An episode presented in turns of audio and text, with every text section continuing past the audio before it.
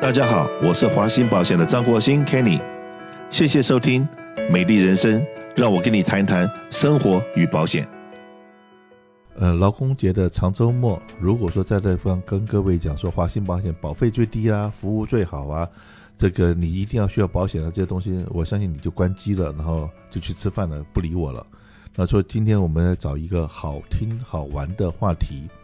然后来讲讲说，哎，现在。这个每个人政府一直印钞票嘛，到处发，那每个口袋都很有钱的，那造成了什么的状况呢？那我当然先跟各位把答案先告诉大家，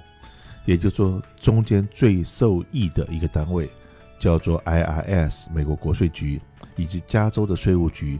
为什么会这样子讲呢？你想想看，呃，他把每一个的人的 minimum wage 收入都拉高了，拉高以后是不是他能够抽你的税就抽得更多？实际上面，你的这个薪水拉高，他抽税抽多了，那可是你的购买力好像并没有增加，甚至有减少了。嗯，真的，这个金钱游戏的结果，我真的感觉到说，美国的这些制定政策人都太聪明了，把每一个人都唬得一愣一愣的，每个人都觉得说，哇，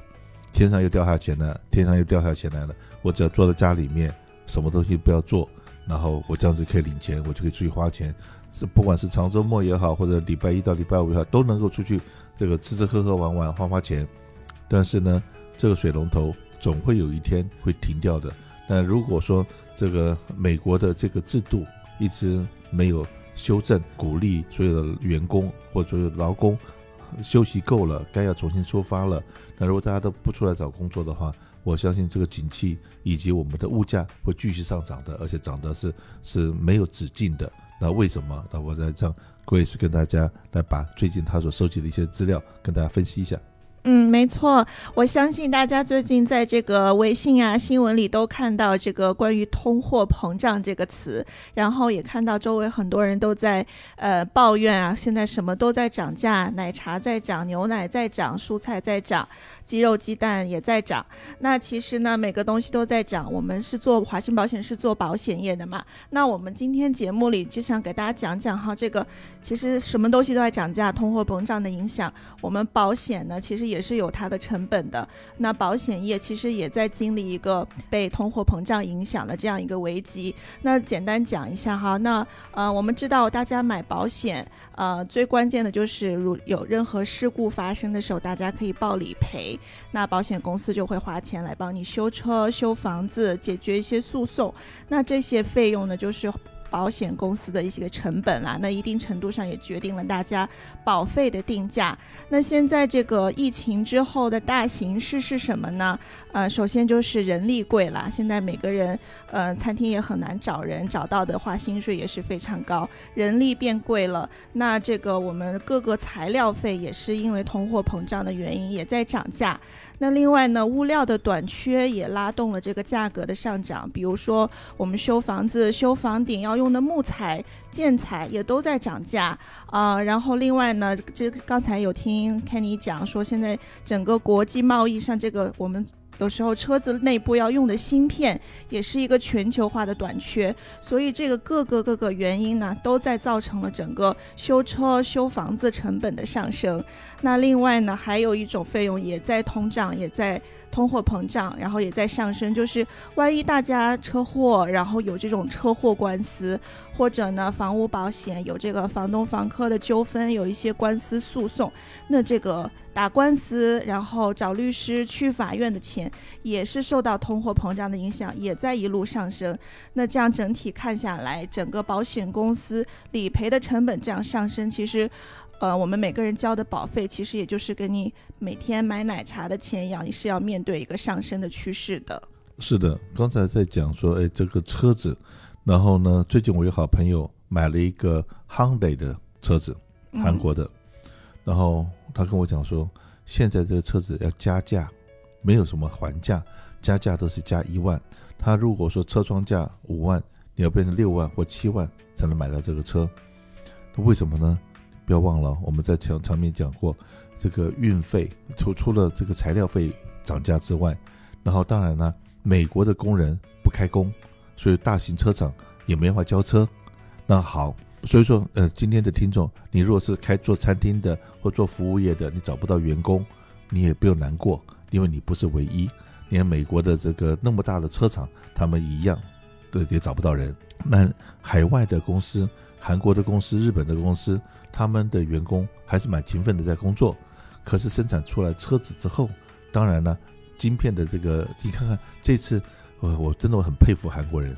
韩国人他们会用晶片来跟美国换疫苗，所以这这地方也要也要恭喜我们这个洛杉矶，也就我们在这个选区里面选出来的国会议员 Young Kim，当韩国总统来了美国去见拜登，然后去见我们的总统的时候，他在一路上在陪陪同，啊，也让他照顾了他的。这个出生地，韩国也照顾了他现在服务的美国。当初呢，我们的杨安泽选总统的时候，非常的不幸。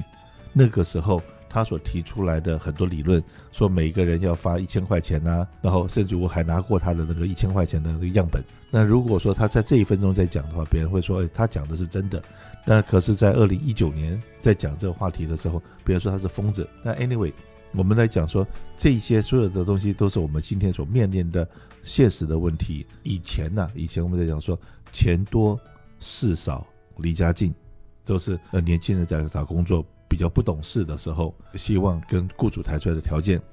那现在呢，不管是任何人，都有资格去跟雇主谈。我第一个要钱多，而且这个钱多之外还要现金，嗯，一半的支票，一半的现金。否则你钱给我再多，我也不要。钱多那事少，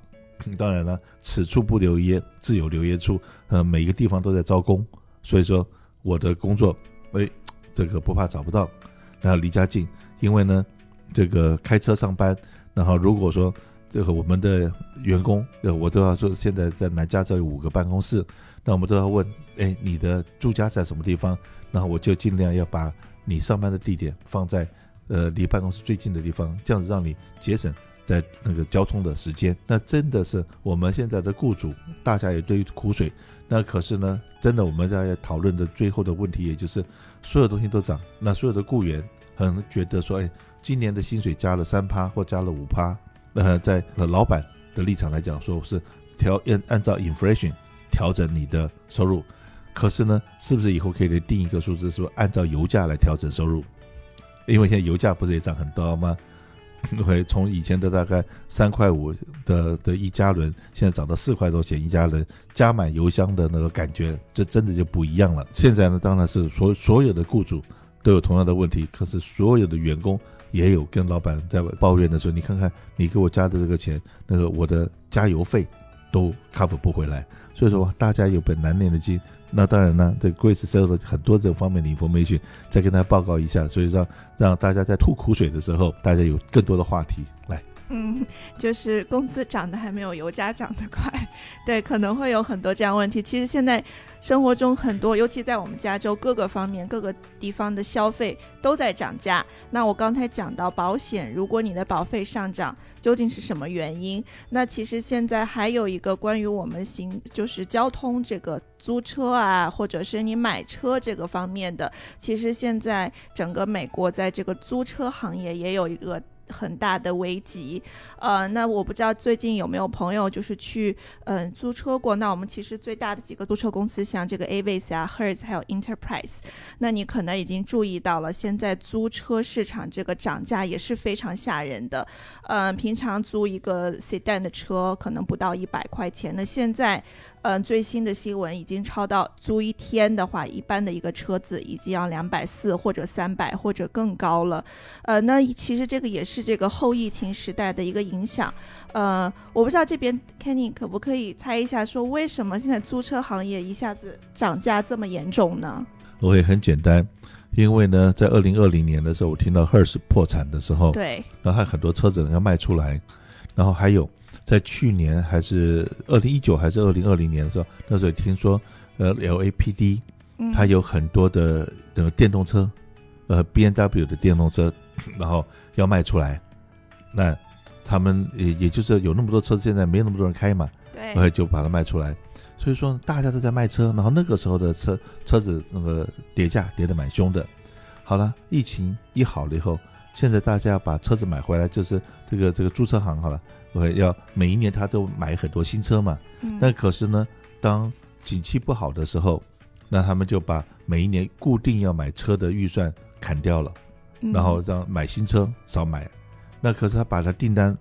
砍掉，好，现在景气一好了以后，然后要要去订车，对不起，工厂告诉他说，我也没工人，没人没车，没人没车，什么都没有。消费的爆发，消费的井喷，然后跟但是问题是没人也没车，要买新车也买不到，哇，那所以说这个东西就是恶性循环，一直循环下去吧。那到底要到什么时候这个恶性循环可以稍微缓解一下呢？嗯，没错，像刚才讲到，Kenny 说这个他们因为在疫情的这几家公司呢，为了生存嘛，确实是卖掉了很多的车。像我们刚刚讲到 Hertz 呀、Enterprise 还有 Avis，他们在疫情期间卖掉了大概七十多万的这个车子的库存。然后而且呢，像这边有个数据，嗯、，Hertz 是个也是个非常。大的这个租车公司嘛，他在疫情期间也取消了四十亿，就是订新车的订单，所以可想而知，现在他们车子短缺到一定什么程度。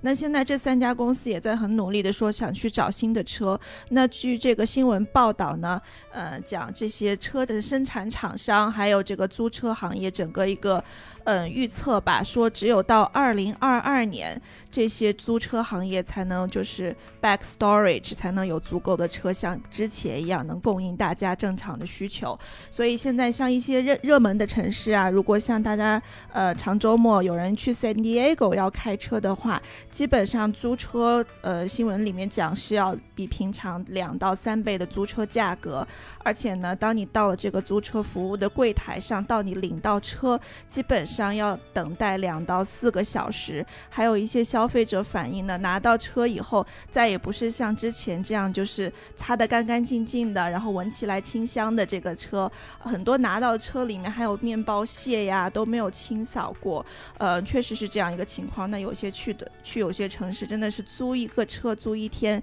比一趟机票都贵啊，那在我们华人社区，其实我有也看到，我们华兴保险也有很多客人是做。嗯，商业保险的客人是做租车行业，或者是做车，呃，汽车维修行业的。呃，那比如说我们有个客人，他手上之前是有三辆